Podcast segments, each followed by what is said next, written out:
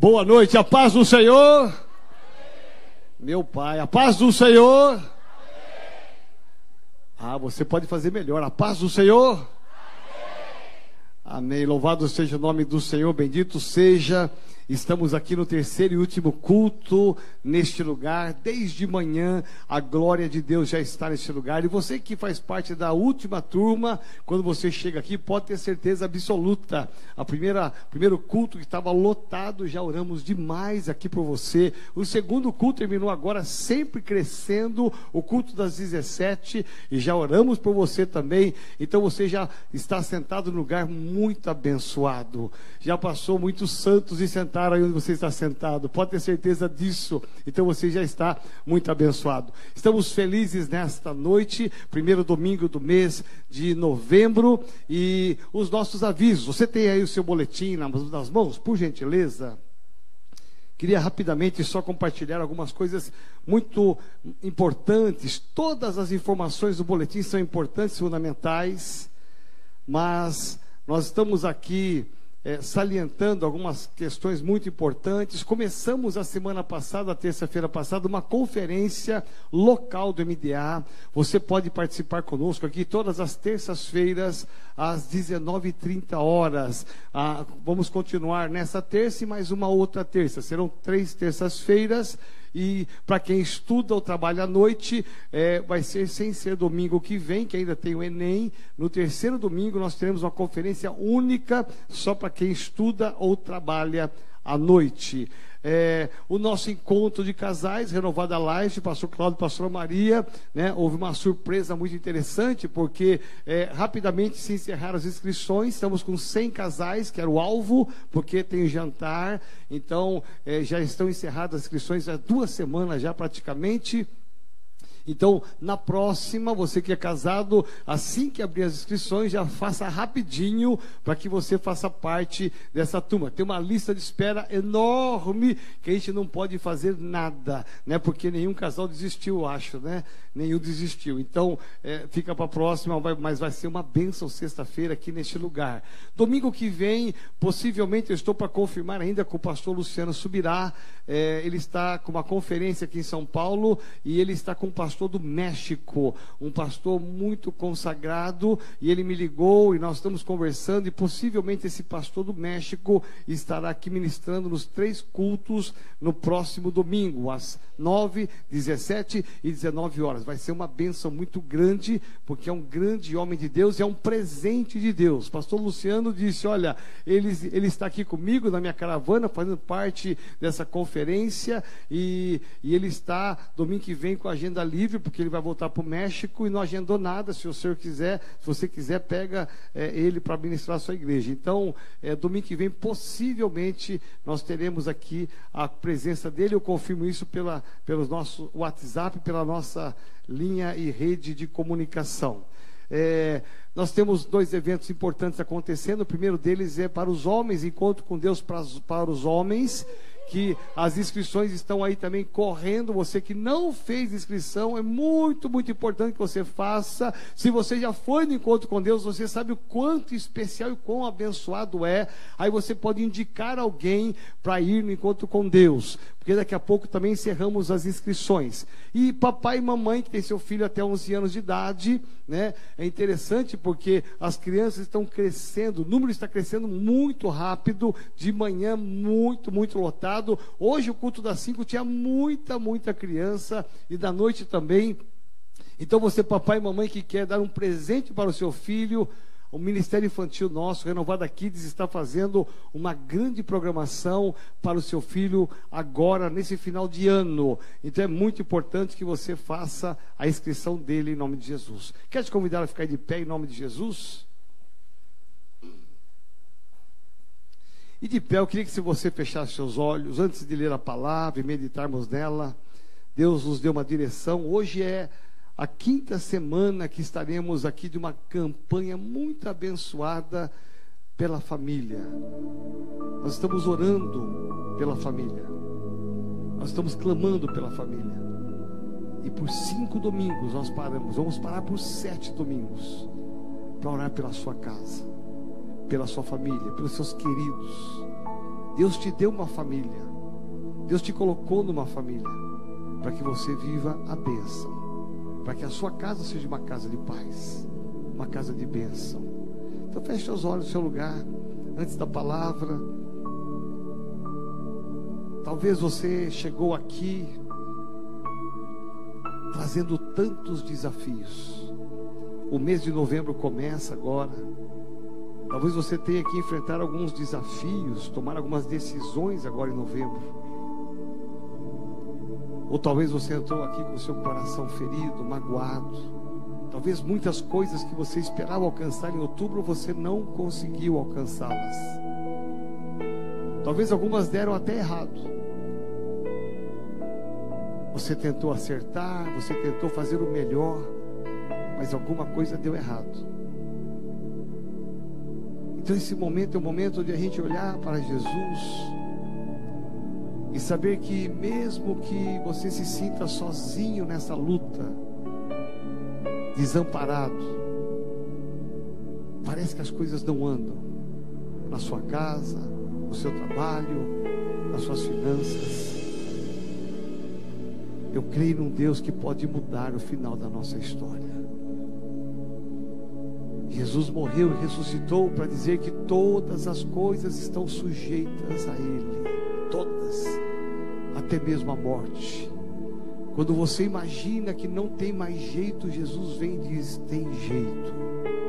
Quando você imagina que não tem solução, Jesus vem e diz: eu tenho uma solução para o teu problema. Eu tenho uma saída para a sua luta. Por isso, eu quero te convidar a, a você receber uma oração aqui no altar. Se você saiu de casa trazendo uma inquietação, trazendo uma causa, uma luta, eu quero te convidar a sair do seu lugar e vir colocar essa causa aqui no altar. Colocar as suas finanças, a sua saúde, os teus sonhos. E colocar a sua vida dizendo: Senhor, me ajuda. Eu preciso da sua ajuda. O salmista, certa vez, ele disse: Eleva os meus olhos para os montes. De onde me virá o socorro? E ele mesmo responde, dizendo: O meu socorro, ele vem do Senhor que fez o céu e a terra. Se você precisa dessa oração, pode sair do seu lugar e vir aqui neste altar, porque eu quero orar com você. A oração que pode mudar o final da sua história. O que passa no teu coração? Que lutas você está tendo? Às vezes uma luta que você pensa que você está sozinho, está sozinha. Mas o Senhor te trouxe aqui para te dizer que Ele está cuidando de você. Ele quer cuidar de você. Em nome de Jesus. Quando você vem para o altar, você está dizendo para o Senhor: Senhor, eu dependo de Ti. Eu dependo, eu preciso. E aqui nesse altar eu quero que você comece a orar e colocar a sua causa, o seu problema, os seus sonhos diante do Senhor. Todos nós enfrentamos lutas. Todos nós passamos pelo deserto. Existem desertos que a gente passa. Uma coisa é você passar sozinho. Agora outra coisa é você passar sabendo que Jesus está com você. Quando você tem essa certeza, você sabe que o deserto vai passar. Que esta nuvem vai passar este vento forte que está batendo na sua vida, na sua casa, ele vai passar. Porque você não está sozinho. Sinta Deus te tocando nesse lugar aqui, nesse altar. Sinta o Espírito Santo te acolhendo. Sinta a voz de Jesus dizendo que você não está sozinho. Você não está sozinha. Sinta Deus falando isso para você.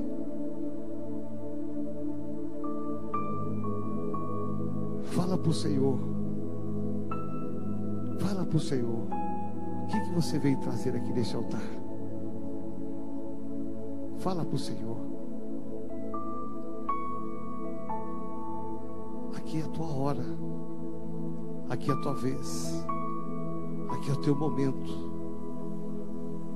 aqui é o momento de você se expor, abrir teu coração,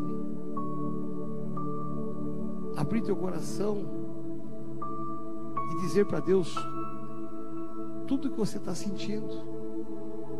Talvez você não possa falar com pessoas. Talvez você não possa falar com amigos, mas aqui com o Senhor você pode falar. Queria que os pastores nos ajudassem, liderança. Vem cá no altar. Em nome de Jesus. Liderança diária, distrito, pastores. Em nome de Jesus. Deus está presente nesse lugar. Aqui é o lugar de cura. Aqui é o lugar de esperança. Aqui é o lugar de milagres. Deus te trouxe aqui para te dizer que ainda há esperança. No meio de lutas, desafios, tribulações, ainda há esperança. E Deus vai trazer uma unção nova, um tempo novo na sua vida, vai trazer um renovo dentro de você.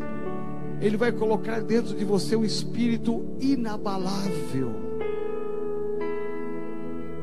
E a certeza absoluta de que no final da história, o Senhor vai te abençoar. Em nome de Jesus, em nome de Jesus. Vem, Senhor Jesus, vem com poder e graça nesta noite. Pai, nós estamos aqui porque nós precisamos do Senhor. Vem Espírito Santo de Deus, envolve cada um aqui de uma unção de amor, de uma unção de graça. Vem Espírito Santo de Deus e sopra nesse lugar, flui nesse lugar, nos envolve de uma maneira especial e sobrenatural. Pai, coloca um bálsamo nesse coração Coloca, Senhor, a esperança naquele que perdeu. Deus dá força àquele que está fraco. Em nome de Jesus de Nazaré. Pai amado, traz a cura àquele que entrou enfermo aqui. Ah, Deus, aquele que entrou possuidor de notícias ruins. Traz, Senhor amado, a certeza da vitória. Em nome de Jesus de Nazaré. Em nome de Jesus de Nazaré. Nos levantamos em fé como igreja para declarar que no Senhor há esperança, que no Senhor há vitória. Por isso, pega, Senhor, na mão desse homem, pega na mão dessa mulher. Ajuda, Senhor. Ajuda eles, ó Pai. Em nome de Jesus de Nazaré. Ajuda eles a atravessar este mar, atravessar esse deserto, na certeza certeza da vitória. Em nome de Jesus de Nazaré, vem Espírito Santo e manifesta o teu poder nesta noite. Ah, Senhor, acalentando os corações. Em nome de Jesus de Nazaré, traz vida no meio da morte, traz esperança no meio da desesperança, traz alegria no meio da tristeza. Em nome de Jesus de Nazaré, em nome de Jesus de Nazaré, reveste, Senhor, cada um aqui com as armas espirituais, armadura espiritual, em nome do Pai, do Filho e do Espírito Santo de Deus. Amém, Senhor. Amém. Diga assim comigo, Senhor Jesus. Eu sei que eu não estou mais sozinho. O Senhor está comigo. Eu sei que o Senhor nunca vai me deixar. Por isso eu saio daqui hoje, na certeza da vitória na certeza da minha bênção, em nome de Jesus. Amém. Amém. Abraça uma pessoa, mesmo você que está na congregação, e diga para ela olha, conta comigo em nome de Jesus. Aí você pode se assentar.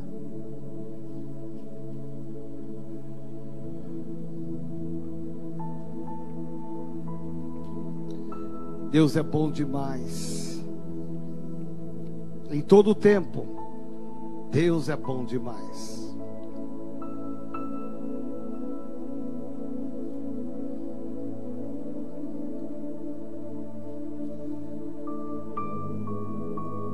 Eu queria trazer uma palavra para você nesta noite, nesse quinto, nessas quinta semana da campanha.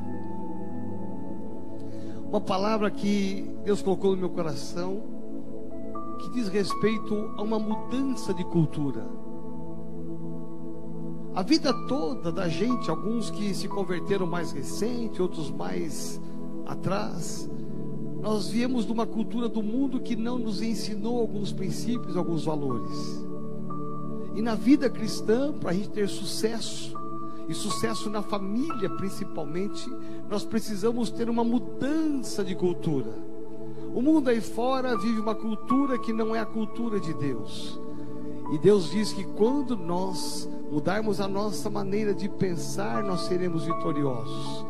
Então, Deus me levou a pensar sobre um tema muito interessante: o poder das palavras. Diga bem forte comigo: o poder das palavras. Isso, vou dar mais uma chance. Tem gente que fala assim: o poder das palavras, aí não tem poder nenhum, né? Vamos lá, mais uma chance. Ó. O poder das palavras Abra sua Bíblia comigo, o livro de Provérbios, capítulo 18, verso 21, porque toda a nossa base é a palavra de Deus.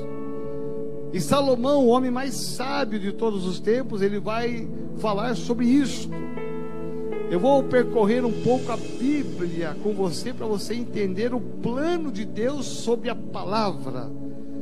Provérbios capítulo de número 18, verso 21 diz assim: A morte e a vida estão no poder da língua, e aquele que a ama comerá do seu fruto.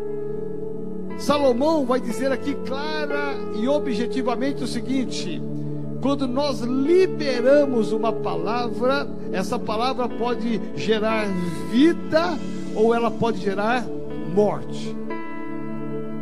E nós viemos de uma cultura do mundo em que as coisas são faladas e ninguém se importa. As coisas são faladas para crescimento, para edificação, para destruição e ninguém se importa. Porque as pessoas não sabem o peso. O envio dessa palavra pode tra trazer um dano maligno, como pode trazer um benefício tremendo, uma bênção tremenda. E a Bíblia fala, e Salomão fala sobre isso. Nós vivemos num mundo em que as pessoas, às vezes, quando são crianças, adolescentes, eles colocam apelidos. Já viu isso? Erroneamente. E normalmente os apelidos nunca são positivos, sempre são negativos, destrutivos. Então a pessoa é magra, meia feinha, então fala assim: olha, ih, lavar o formiga. Aí chama de formiga e fica o apelido formiga. Ninguém sabe o nome, nem o sobrenome, mas é formiga.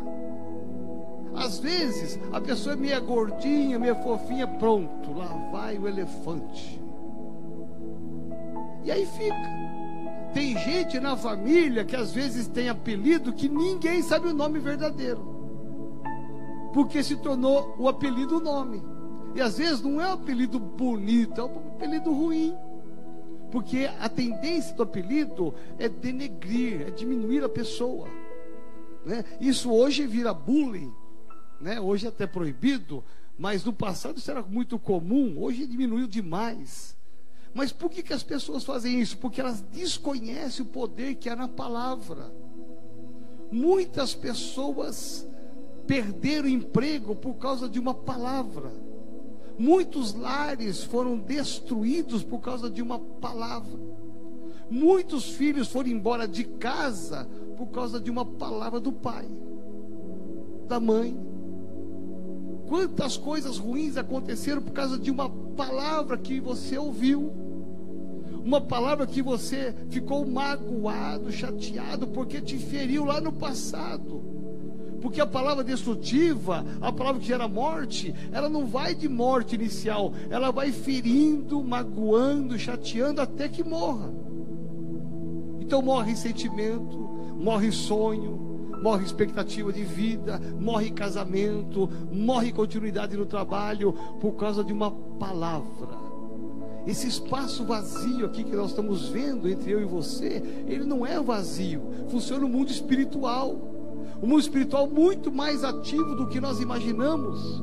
E aqui eu entendo que quando você libera uma palavra, essa palavra, ou por brincadeira ou por seriedade, ela não, você não falou uma palavra como eu estou, estou falando aqui agora, essa palavra caiu no chão.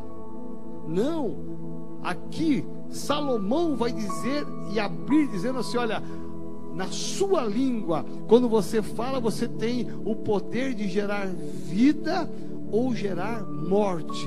Como que isso acontece? Porque no mundo espiritual, quando você libera uma palavra de morte, uma palavra de destruição, uma palavra pecaminosa, essa palavra ela tem uma legalidade nos demônios para que ela volte contra você e contra a pessoa.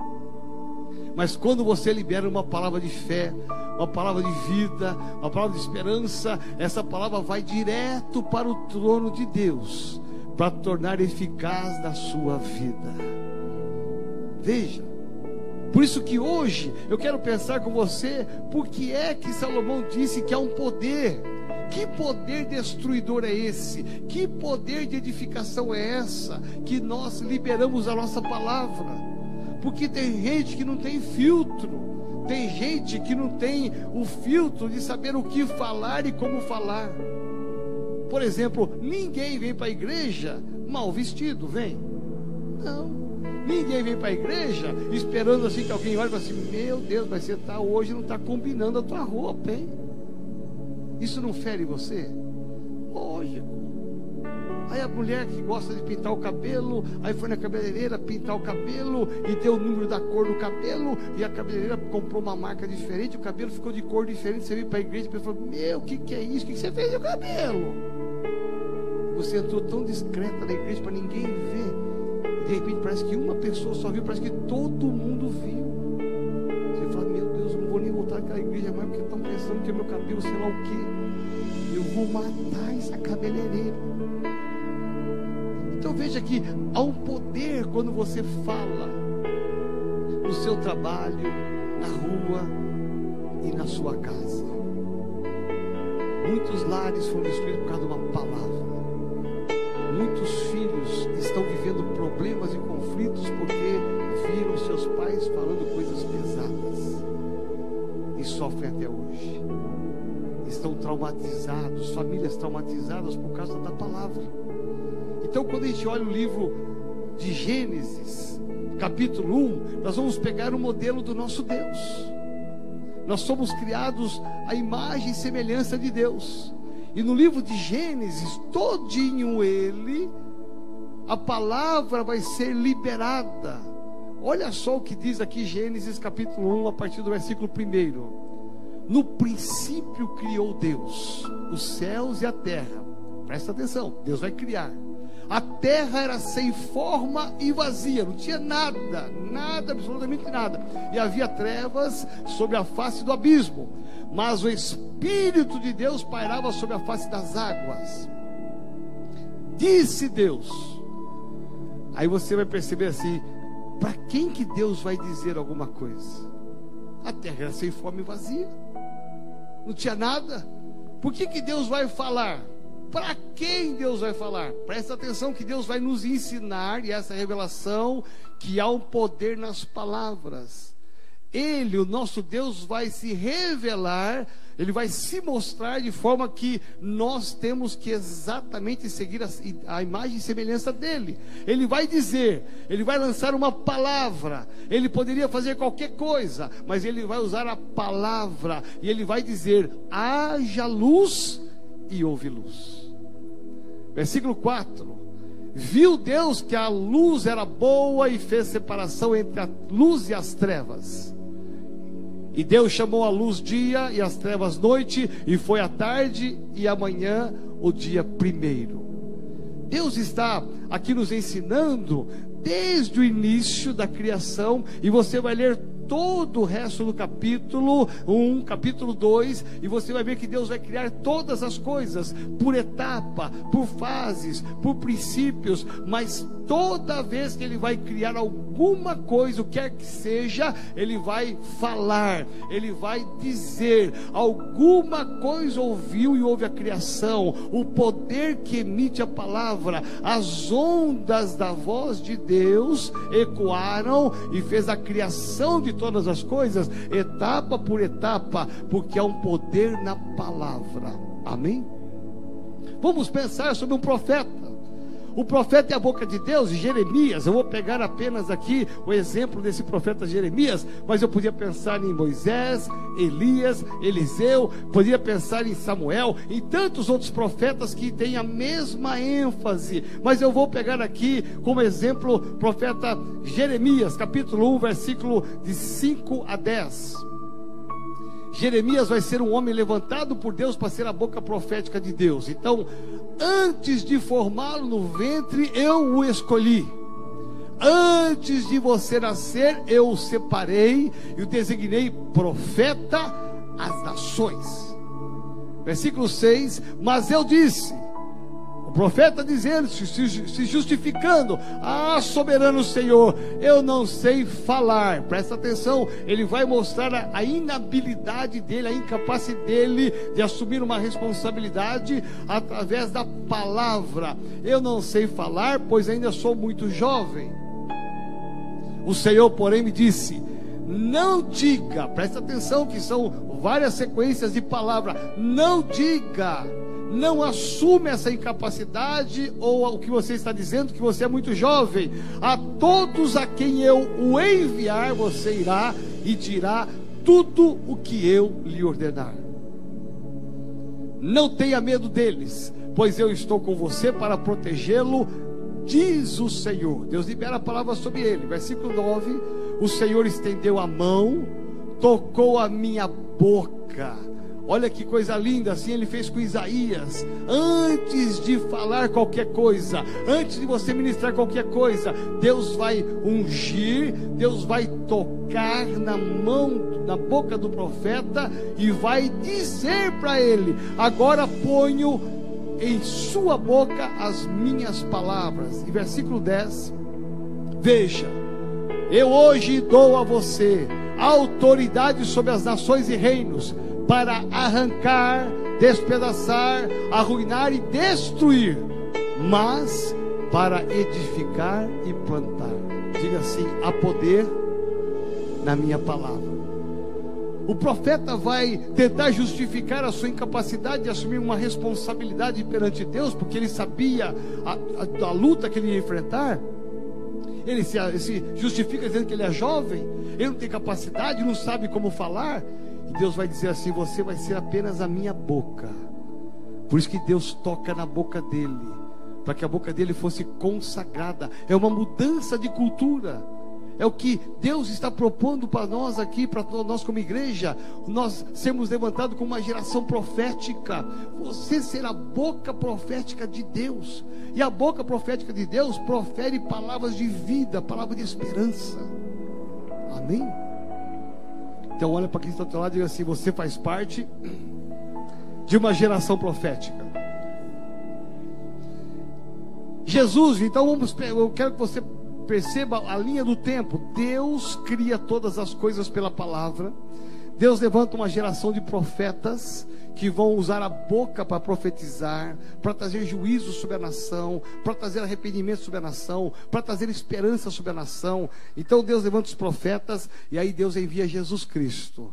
Jesus Cristo, ele antes de morrer, ele faz um ministério tremendo de curas, milagres, e ele é muito criativo. Jesus, ele tem faz milagres de todas as formas, mas muitos milagres Jesus, ele faz através da sua palavra. E Evangelho de Marcos, capítulo 1, existe uma passagem muito linda, porque um homem que estava condenado a morrer de lepra, esse homem estava no leprosário, mas quando ele ouve falar que Jesus está passando pela cidade, esse homem rompe com a lei, ele sai do leprosário, ele vai até Jesus, se ajoelha até Jesus e ele clama pela cura. Ele está condenado à morte e Jesus faz uma cura interessante como muitas e muitas outras curas, Jesus faz algo tremendo. Olha só o que diz o Evangelho de Marcos, capítulo 1, versículos 41 e 42.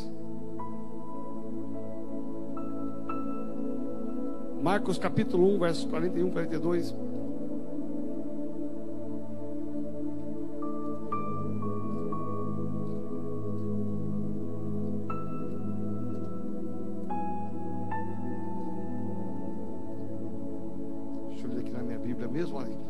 Disse assim: ó, Jesus movido de grande compaixão. Diga assim: compaixão. A compaixão é um sentimento. Nós podemos ter compaixão, sentimentos por quem sofre, porque tem dores, quem está numa situação de miséria. Quando Jesus tem compaixão, Ele nos ensina que nós precisamos fazer algo. Não basta apenas ter sentimento pelo outro. Você viu uma pessoa sofrendo e ter apenas sentimentos. É preciso fazer algo. Jesus foi tomado de uma profunda compaixão e diz a Bíblia que ele faz algo. Ele estende a mão para curar aquele homem leproso. Ele toca no leproso quando era proibido tocar. Mas Jesus, aquele homem, ele não é curado pela compaixão, ele não é curado quando Jesus impõe a mão sobre ele, aquele homem é curado quando Jesus libera uma palavra. Então disse-lhe Jesus: Quero ser limpo. E tendo ele dito isto, quando ele libera essa palavra, logo a lepra desapareceu e ele ficou limpo. Presta atenção, são três coisas distintas. A primeira delas é a compaixão, não curou. É um sentimento, ele é mobilizado pela compaixão, ele toca a mão, ele põe as mãos, mas não houve a cura. Mas quando ele libera uma palavra, quando a palavra sai da boca de Jesus e alcança o ouvido daquele homem, aquele homem é curado completamente da lepra. Isso muda o conceito da gente, os valores da gente perceber que Jesus podia ter compaixão, estender a mão e ficar ali parado, apenas com pensamento positivo, pensando que aquele homem pudesse ser curado e não, não fazer nada. Mas aí, quando ele libera a palavra, toda a unção e poder flui através da palavra, e aquela necessidade, aquele problema é resolvido, porque Jesus liberou uma palavra. Amém? Então diga bem forte comigo há poder na minha palavra. Evangelho de Mateus, capítulo de número 8. Há uma passagem interessante de um centurião. Capítulo 8, a partir do versículo 6, diz assim: E dizendo, Senhor, o meu criado jaz em casa, paralítico e violentamente atormentado aparece diante de Jesus um homem que é um centurião. Esse homem tem uma necessidade que não é dele, é de um servo que está na casa dele. Um homem que é um servo dele. Ele se compadece do servo e corre até Jesus, diferente do leproso. O leproso foi até Jesus. Agora é um homem que intervém, que clama por um servo. E diz a palavra de Deus que ele clama pela vida do servo dele. E Jesus então vai dizer algo, vai abrir a sua boca e dizer assim: Eu irei e lhe darei saúde. Diga assim: prontidão. É interessante notar sobre prontidão. Isso dá um tema tremendo aqui nessa palavra. Porque Jesus viu a necessidade ele viu o problema, ele podia ter ido para tantos lugares, mas ele disse: Não, há um problema lá na sua casa com teu servo. Eu, onde que é? Qual é o endereço? O que tem que fazer para chegar lá? Eu vou. Eu vou lá e vou dar saúde. Olha a prontidão, a disposição de Jesus. Não é para amanhã, para semana que vem, não é agora. O milagre precisa acontecer agora. A bênção precisa chegar agora aquele homem ouviu isso de Jesus, ele se alegrou tanto. Mas olha só, essa história continua. E o centurião respondendo disse, novamente um diálogo: Senhor, não sou digno de que entres debaixo do meu telhado, mas dize somente uma palavra. Fala bem forte comigo, uma palavra. E o meu criado há de ser curado. Olha só, esse homem diz assim: Pois também eu sou homem de sob autoridade, e tenho soldados que as minhas ordens, e digo a este: Vai, e ele vai, e a outro: Vem, e ele vem, e ao meu criado: Faz isto, e ele faz. Esse homem sabe que há uma palavra de comando que quando ele libera uma palavra, as pessoas respondem. E maravilhou-se Jesus ouvindo isso e disse aos que seguiam: Em verdade vos digo que nem mesmo em Israel encontrei tanta fé. O que aquele homem está dizendo? Jesus, da onde o senhor está aqui agora? Se o senhor liberar uma palavra, essa palavra ela não vai cair no chão, ela não vai subir embora para o céu. Essa palavra vai percorrer como ondas. Ela vai passar pelos prédios, pelas ruas. Essa palavra como ondas, ela vai atravessar o metrô, o ônibus, o trem e vai chegar lá na minha casa onde está o centurião. Se o Senhor liberar a palavra de lá, vai chegar aqui, ó. Porque eu sei o poder que há nas palavras. Eu sei o que há uma autoridade nas palavras. Presta atenção. Quando Jesus está falando isso, e aquele centurião, ele reforça essa afirmação. Jesus liberou a palavra, aquele homem foi curado à distância. Isso significa o seguinte: Deus está querendo levantar aqui nessa igreja uma geração profética que saiba o poder que é na palavra e que você pode ter um parente distante, alguém que nem more com você, alguém um familiar que está passando uma luta, alguém que está enfrentando uma dificuldade, alguém que está envolvido nas drogas, alguém que está bebendo, alguém que está comprando casamento e você da sua casa ou aqui da igreja desse altar, você orar e essa oração, ela tem um peso, ela tem um propósito, ela vai caminhar as ruas, os bairros, as cidades, talvez chegar até no outro país, num outro bairro, numa outra cidade, mas vai alcançar porque é um poder quando você libera uma palavra. Aquele homem disse, o centurião disse: Senhor, apenas uma palavra vai alcançar o meu servo.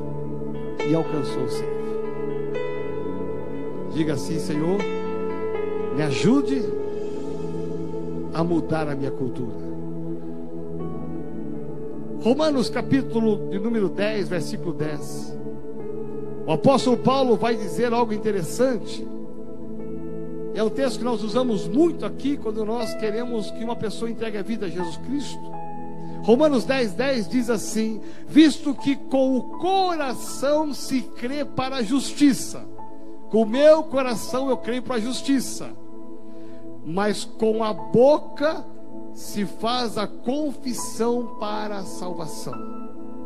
Até mesmo para ingressarmos na fé, até mesmo para entregarmos a nossa vida a Jesus Cristo, nós precisamos abrir a nossa boca e confessar. Hoje pela manhã tivemos conversões aqui, as pessoas subiram nesse altar, elas confessaram, elas abriram a boca e confessaram Jesus Cristo. Foi maravilhoso, uma experiência tão maravilhosa. A igreja orou junto com eles. Nós reafirmamos a nossa fé. Por quê? Porque diz a palavra de Deus que com o coração se crê pela para a justiça, mas com a boca é que nós declaramos a nossa salvação. Então, a, a importância, o papel de você ter a consciência a respeito da sua palavra. Eu não sei como é que foi sua vida, como é que está até hoje. Mas o que você tem dito dentro de casa? Que palavras você tem liberado para os seus filhos? Alguns que às vezes perderam a paciência com o filho, que às vezes fica só brincando e o pai fica nervoso e acaba sem querer amaldiçoando o filho, chamando o filho de coisas erradas, ruins.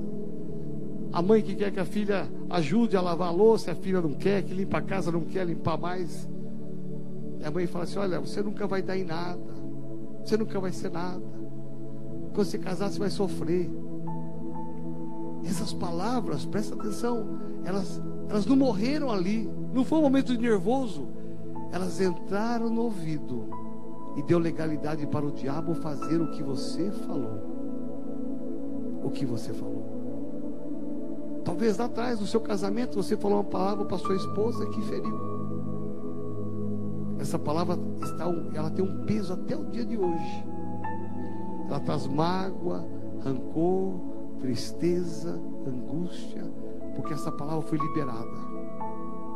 Ou talvez a mulher liberou para o marido uma palavra que feriu a sua masculinidade, o seu caráter, a sua idoneidade. Até hoje fica guardado, porque a palavra tem poder. Eu quero te convidar a ficar de pé, em nome de Jesus, e vou terminar com uma última passagem bíblica.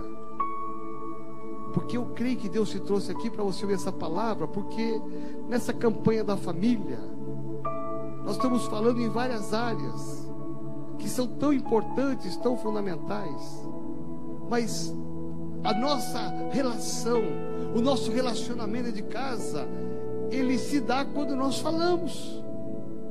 Quando você elogia, ou quando você critica, quando você abençoa, ou quando você amaldiçoa a palavra se dá dentro de casa.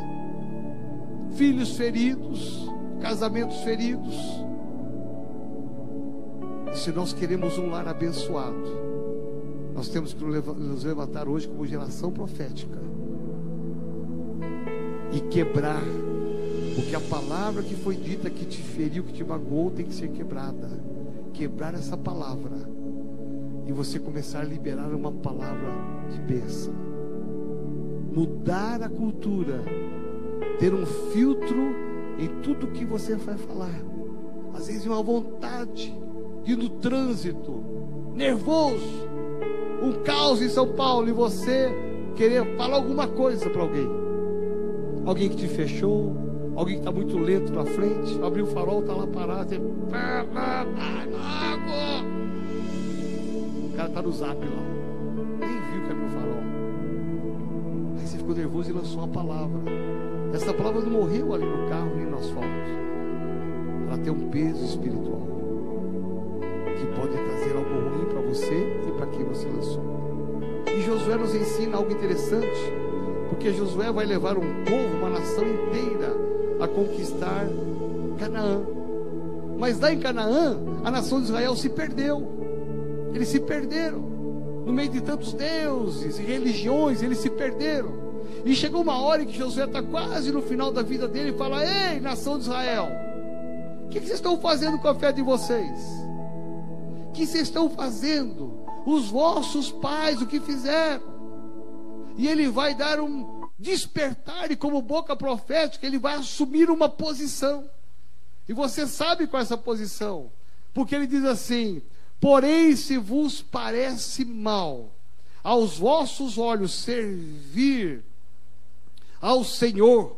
Escolhei hoje a quem servais, aos deuses a quem serviram vossos pais, que estavam além do rio, no, ou aos deuses dos amorreus, em cuja terra habitais.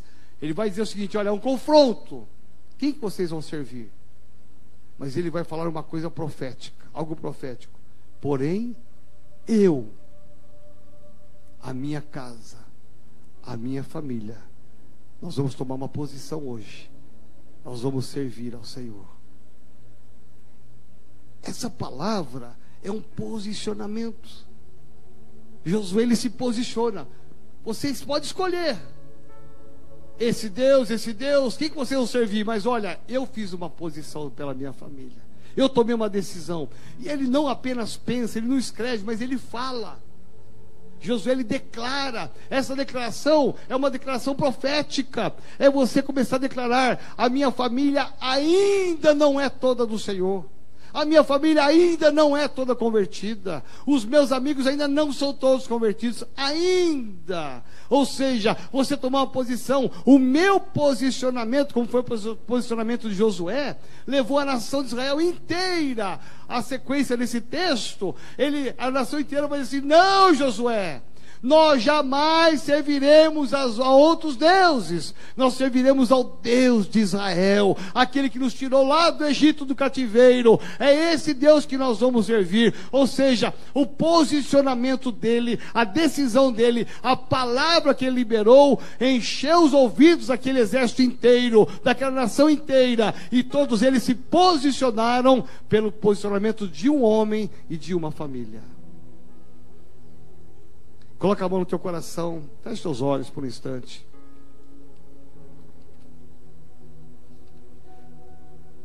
Talvez o Espírito Santo te levou a pensar em algumas situações enquanto eu ministrava aqui.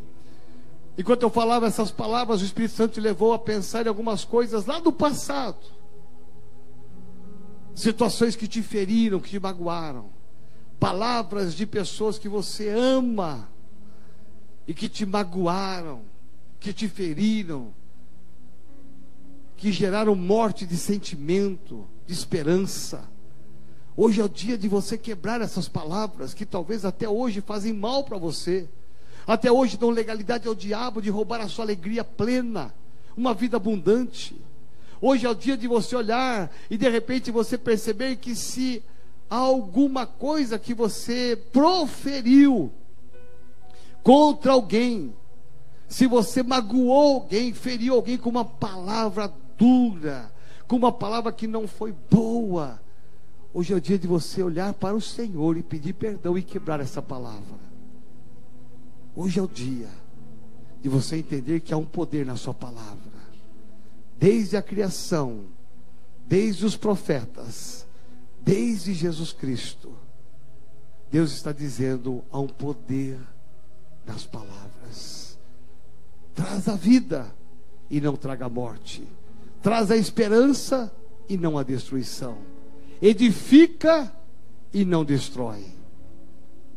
O salmista vai dizer que as palavras dos meus lábios e o meditar do meu coração sejam sempre agradáveis ao Senhor. As palavras dos seus lábios têm que ser encontradas diante de Deus, acima dos homens, palavras agradáveis. Você pode ferir um homem, uma pessoa, alguém que você ama na sua casa, mas você vai ferir principalmente a Deus. Vai desagradar primeiramente a Deus. O desagrado a Deus, isso traz consequências graves. Então, ora comigo dizendo assim: Senhor Jesus, nesta noite, eu recebo a tua palavra, ela ficar, ficará guardada no meu coração, para eu não pecar contra ti. Por isso, Senhor, unge os meus lábios.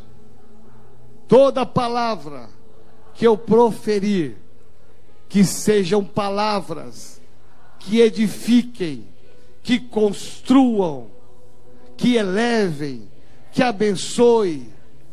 Toda palavra que porventura eu já proferi, que causou morte, que causou destruição, tristeza, eu quebro agora, eu anulo e tiro toda a legalidade do diabo contra a minha vida, em nome de Jesus.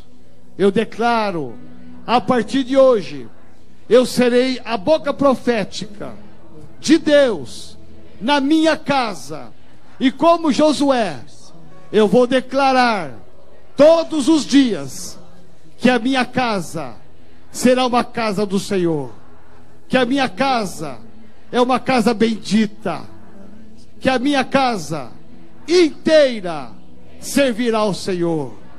E aonde houver alguém da minha casa, da minha família, que ainda não recebeu Jesus como Senhor e Salvador, aonde eles estiverem agora, eu libero uma palavra, que eles sejam alcançados, em nome de Jesus, que eles sintam algo diferente agora, porque eu libero uma palavra de salvação, de vida sobre eles, em nome de Jesus, amém.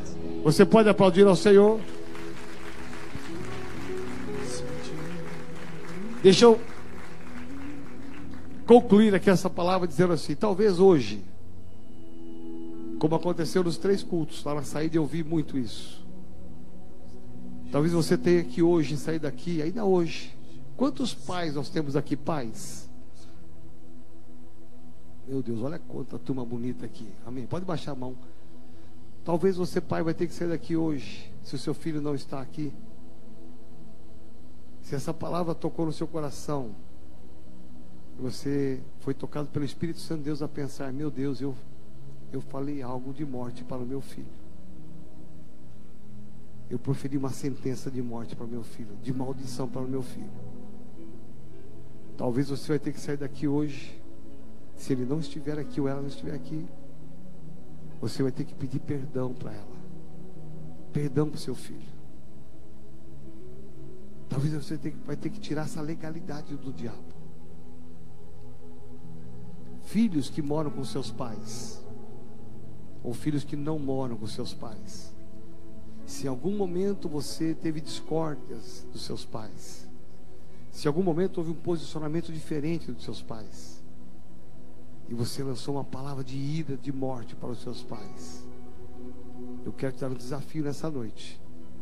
A você sair daqui, pegar o telefone ou ir até a casa dele. E você vai pedir perdão para ele. Vai tirar a legalidade. Você vai quebrar essa palavra que até hoje está tendo um efeito no coração dele ou da sua mãe. Amém? Posso contar com você? Amém? E a partir de hoje, qual que é o segredo? Sempre que vier uma palavra ruim para você falar, você peça ao Espírito Santo, me ajuda, para que eu não fale. Que eu nunca profira uma palavra que vá destruir alguém que eu ame, alguém que eu convive, jamais. Mas que eu construa, que eu eleve, que eu edifique. Amém? Posso contar com você? Então você vai olhar para uma pessoa só e vai falar, vai ser uma boca profética de Deus para abençoar a vida dela. Amém? Pode começar agora, nesse momento aí do seu lado. Profetiza algo para essa pessoa.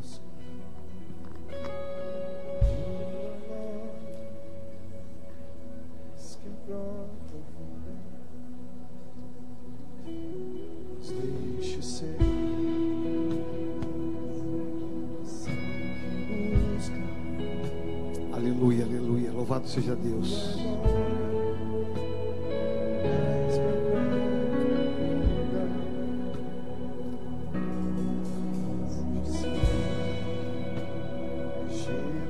Nós vamos ver muitas curas. Muitas curas em relacionamentos.